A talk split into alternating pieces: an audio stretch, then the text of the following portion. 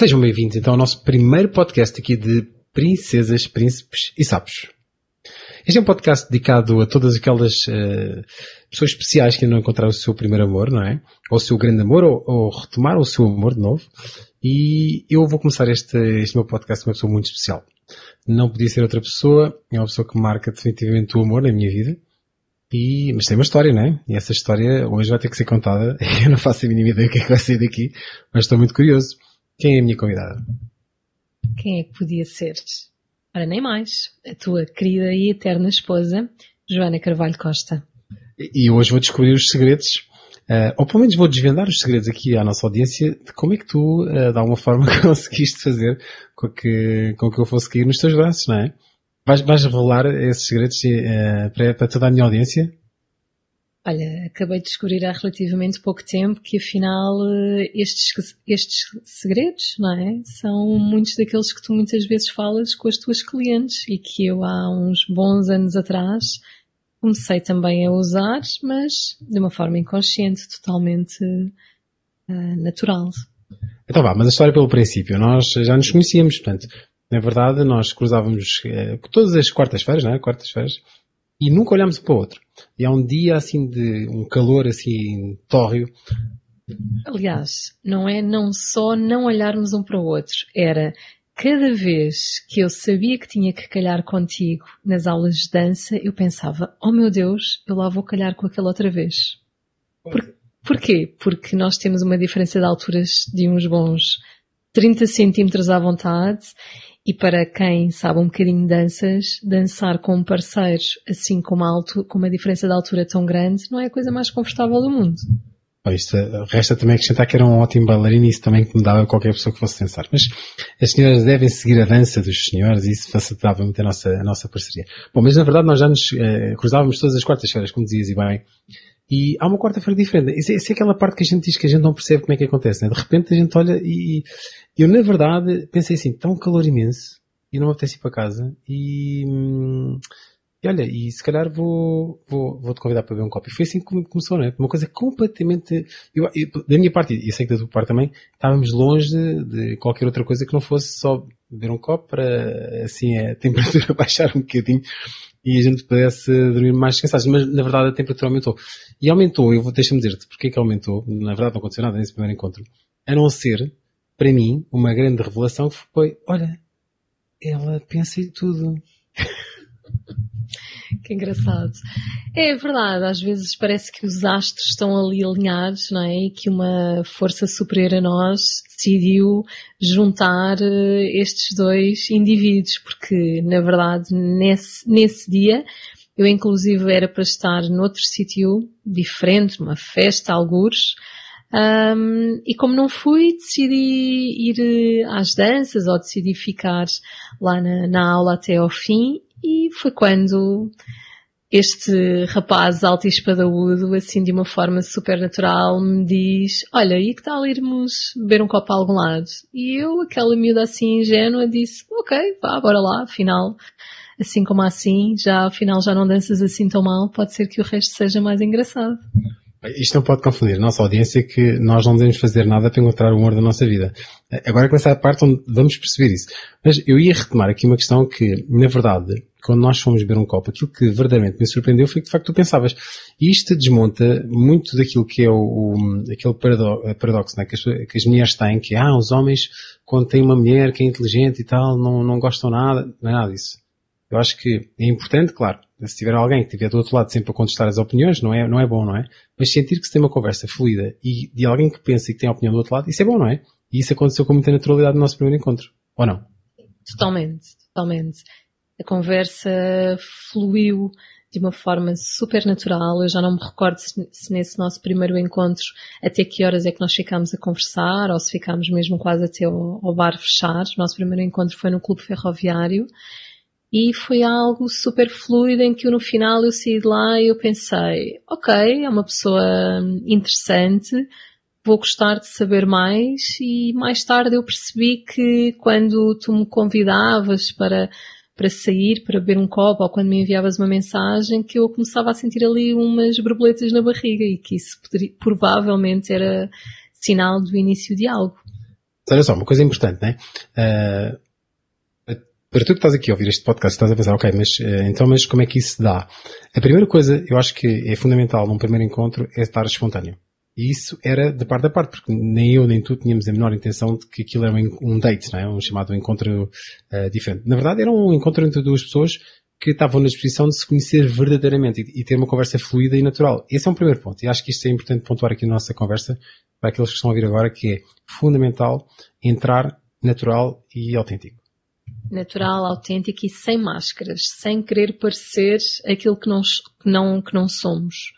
Uh, porque senão isso também de alguma maneira faz-nos sentir mais presos e estarmos sempre ali naquela autoavaliação de será que ele está a gostar daquilo que eu estou a dizer? Será que a conversa tem que ir por aqui? E, na verdade, nesse nosso primeiro encontro, nenhum nem outro era para estar ali, portanto estávamos totalmente uh, à vontade e sem querer parecer um ao outro aquilo que não éramos. Então aqui está uma regra que eu acho que é fundamental, eu, eu canso-me é, dizer isto às minhas clientes, que é fundamental estar igual, autêntico. Até porque, uh, se não fosse a pessoa certa, não é?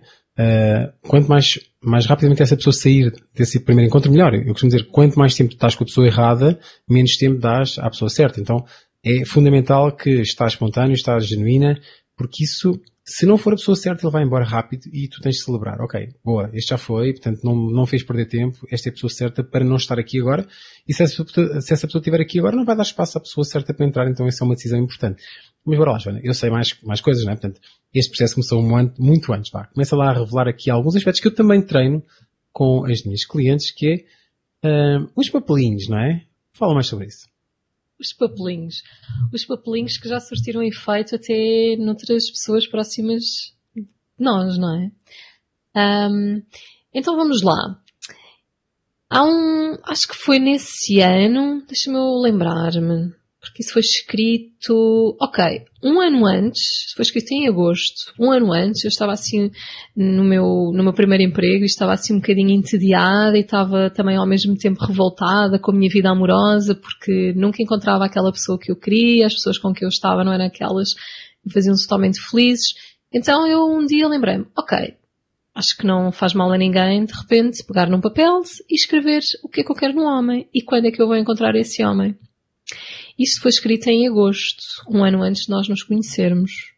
Em agosto, sei que foi no verão, pronto.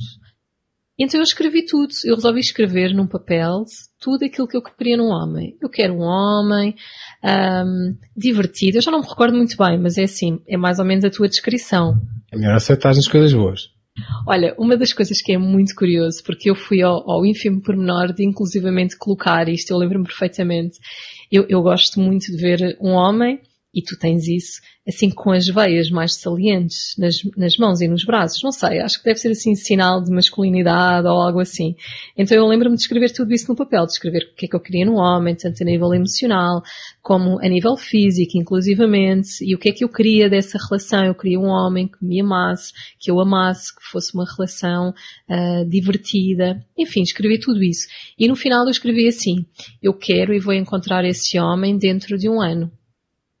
Olha só, isto não é milagre, ok? Na verdade, uh, muitas pessoas com quem já trabalhei, seguramente uh, centenas, já ouviram esta, esta história, mesmo antes até de, de, de chegarmos a essa conclusão juntos, não é? Ah, Eduardo, aquilo que tu estás a ensinar, isso aconteceu, não é? De relembrares. Porque de facto, é assim, é fundamental nós temos, primeiro, saber aquilo que nós queremos. Saber aquilo que nós não queremos, claro que isso é coisa que muitas vezes as minhas clientes dizem, ah, eu sei o que é que eu não quero, eu não quero um homem assim, eu não quero um homem assado, sabe? Mas o que é que tu queres, não é? E essa descrição é fundamental. Porque não só uh, ajuda a perceber, ok, é esta pessoa, portanto, para tudo. Ok, vou aproveitar este, este é o momento que eu tenho que investir, não vou, e vou-me deixar de tretas, uh, e vou em frente.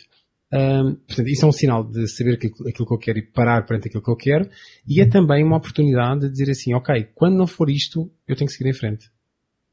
É porque há aí uma coisa curiosa, que é aquilo que eu, que eu noto, que é a nossa tendência é sempre falar muitas vezes pelo negativo. Ah, eu não sou isto, eu não sou aquilo, eu não quero isto, eu não quero aquilo.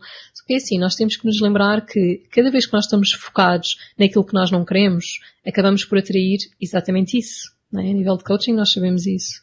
Então, uh, eu acho que aquilo que fez grande diferença naquele dia foi que eu efetivamente escrevi aquilo que eu queria num homem e quando é que eu ia encontrar isso. Então, se calhar esta é assim aquela grande dica, não é? Para, para, para quem nos está a ouvir, que é escrever, ou pensar, ou idealizar exatamente aquilo que quer. E cada vez que pensar, ah, eu não quero um homem assim, ou se eu agora de uma relação, eu nunca mais vou querer isto na minha vida.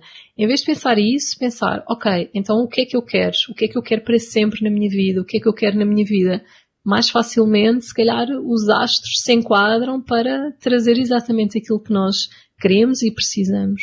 Sim, eu, eu, não sei se é os astros ou não, mas de facto é manifestar essa, essa vontade para o universo eu acho que é um grande sinal, é de facto, e depois é um trabalho interior também, de nós nos focarmos naquilo que nós queremos e, e de alguma forma procurarmos. Então temos aí uma ponto, e nós vamos ter aqui vários podcasts, com toda a certeza um deles vai ser sobre essa manifestação e sobre como é que nós preparamos essa manifestação, que é um exercício super interessante e super eh, motivador também para procurar a, a relação que nós desejamos, não é? Agora vamos ao primeiro encontro, ok? Vamos lá, aquele primeiro encontro onde nós de facto percebemos, ok, isto pode ser aquele momento. Aquele momento que eu, recordo perfeitamente de estar sentado no carro e ouvir uma coisa completamente fora de normal. O que é que foi, Joana? Conta lá. Bom, vamos lá enquadrar outra vez, tá? Então, como eu disse, eu tinha muito presente aquilo que eu queria. E eu tinha chegado a um momento na minha vida em que eu, inclusivamente há umas semanas atrás, eu tinha dito a umas amigas, olha, agora eu vou terminar com todas aquelas pseudo-relações que nós muitas vezes alimentamos mais para o nosso ego do que para outra coisa. Então eu resolvi cortar com tudo isso e disse às minhas amigas, olha, agora vou cortar com tudo isto e só vou voltar a apostar numa relação que realmente funcione. Então, hum, eu naquele dia, eu pensei assim, quando nós começámos a, a, sair, eu tinha uma coisa bem presente, que era, que aliás já disseste há pouco, se não é para estar com esta pessoa, se esta pessoa não é, não é aquilo que, que eu imagino ou não me pode dar aquilo que eu, que eu quero, então mais vale eu saber agora e cortar as coisas agora. Então, acho que foi passado uma semana de nós eh, começarmos a estar eh, mais próximos que eu perguntei-te assim de caras, olha, eu quero que tu me digas, vou-te fazer uma pergunta e quero que tu sejas brutalmente honesto. Um, eu não quero que tu penses que isto é para casar, ou quer que seja, porque nós não sabemos o dia da manhã, mas eu quero que tu me digas se um, é uma relação para ser a longo prazo ou se é algo mais passageiro, mais passageiro. Porque se for algo mais passageiro, não tem problema nenhum mas simplesmente não é isso que eu quero e ficamos amigos como dantes. É só, é só, só fazer aqui uma nota. Até este momento vocês estão a pensar, ah, havia um grande romance. Não, não, não. Nós tínhamos dado um beijo. Portanto, esta conversa foi tida depois do primeiro, um beijo, cada um vai para casa e depois no dia a seguir encontramos na, na, num carro e ela diz-me isto, ok? Assim, olha, é, é para casar, é para seguir em frente ou isto acaba já neste momento e, e está tudo certo? Eu não disse que era para casar. Eu disse inclusivamente, olha, não penses que isto é para casar ou quer que seja. No final até foi, não é? Bom, mas eu disse mesmo isto precisamente para não te assustares. Mas aquilo que, que eu pensei naquele momento foi, olha, se não for para ser, mais vale eu saber agora, não vale a pena estar a investir e estar a perder tempo se não for por aqui. Mas se for por aqui, bora lá, porque eu também estou disponível para isso.